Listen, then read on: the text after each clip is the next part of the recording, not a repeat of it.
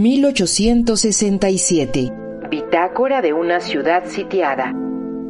Santiago de Querétaro, 15 de mayo de 1867. Lugar, capital del estado de Querétaro. Trigésimo tercera entrega. Fiel amigo Diego Almaraz. Por el momento, el que suscribe, Marisela, mi mujer y los niños, estamos bien. Sin embargo, no consigo dar orden a mis pensamientos. Todo ha sucedido tan deprisa el asedio que día con día marcaba nuestro devenir ha terminado de la forma más inesperada y esta misiva, por tanto, será particularmente extensa. De mi puño y letra le anuncio la rendición incondicional del imperio. Tal vez este desenlace ya había sido previsto por algunos cuantos, pero vaya que las condiciones en que se dieron fueron totalmente sorpresivas. Advierto totalmente incrédulo, Diego, que la tormenta de estos meses que duró el sitio de nuestra ciudad de Querétaro no se disipó por la ansiada retirada del emperador rumbo a la Sierra Gorda, fechada para la medianoche de hoy. No, el sonoro torrente culminó con un ataque aparentemente sorpresa que, cual fiero relámpago, terminó por someter la resistencia de los imperiales. Solo algunos de nuestros soldados, ya exhaustos por las condiciones extremas padecidas, fueron testigos del asalto que, por la madrugada, asestaron las tropas republicanas al convento de la Santa Cruz. Para los vecinos de nuestra ciudad, incluyendo al triste confidente de usted, el estruendo de la derrota sobre los imperiales empezó como una confusión por un momento todos creímos que los repiques en los campanarios daban aviso de un milagro, el regreso del coronel Márquez. Sin embargo, así anunciaban el comienzo de la tragedia anunciada para el imperio. Las fuerzas juaristas habían llegado al convento grande de San Francisco. Recapitularé los acontecimientos, aunque tenga por seguro que una nube de decires e incertezas aún ronda en Querétaro. Se habla de una traición. El emperador ya ha rendido su espada al general Mariano Escobedo y Juárez celebra su triunfo desde San Luis Potosí. Lo último que se sabe fue de ayer, tras el último consejo de guerra, el coronel Miguel López, encargado de la línea defensiva de San Francisquito y por lo tanto de la plaza del convento de la Santa Cruz, se dirigió con el general republicano Julio María Cervantes para pedirle entrevistarse con su superior Mariano Escobedo.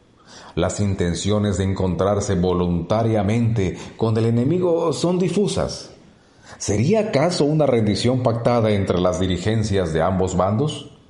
Bien, pues con aparente traición o no, tras la reunión de López con Escobedo, el general republicano respondió tajantemente que no podía aceptar otro arreglo que no fuera la rendición de la plaza sin condiciones.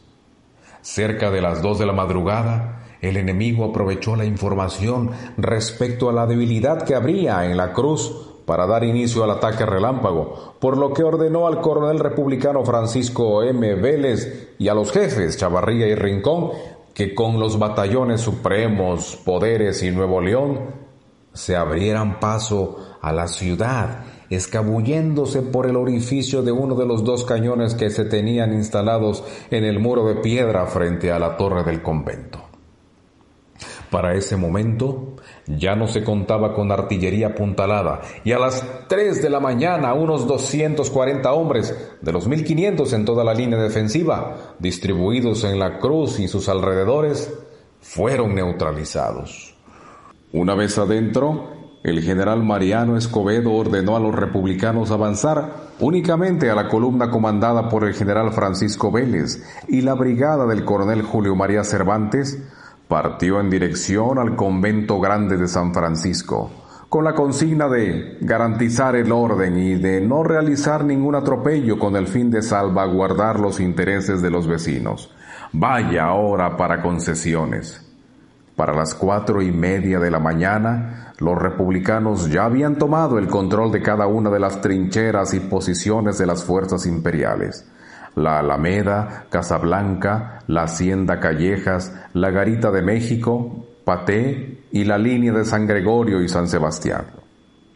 Según dicen, el emperador Maximiliano, previamente enterado del avance enemigo, se guareció en el Cerro de las Campanas y sin opción de escape, terminó por entregarse al general Manuel Corona como prisionero, ya que éste había descendido con sus fuerzas por el lado poniente. Ya levantado el sol, por ahí de las ocho de la mañana, los mandos imperiales se habían rendido por completo. No puedo dejar de preguntarme y preguntarle a usted, ¿acaso nuestra ciudad hubiera aguantado el cerco durante más tiempo? Pero no, no puedo empantanarme en estas diatribas, pues el curso del porvenir nos arrastra inevitablemente a postergar las dudas y atender primero a la vida de nuestros compañeros y familias. No seré parte de las acusaciones que seguro caerán de manera lapidaria al imputado.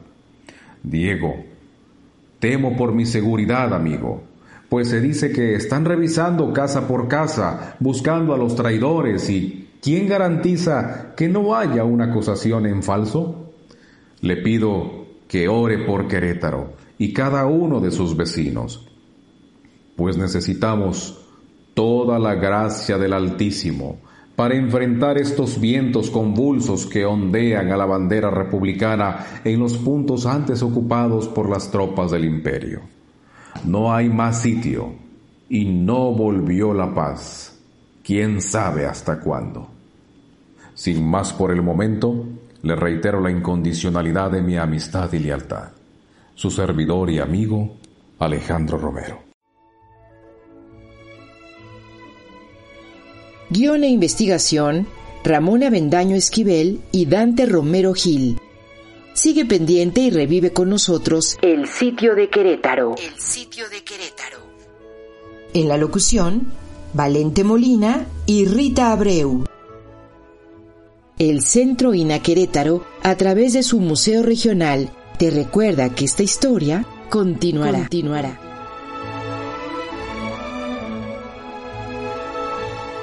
Instituto Nacional de Antropología e Historia, Secretaría de Cultura, Gobierno de México.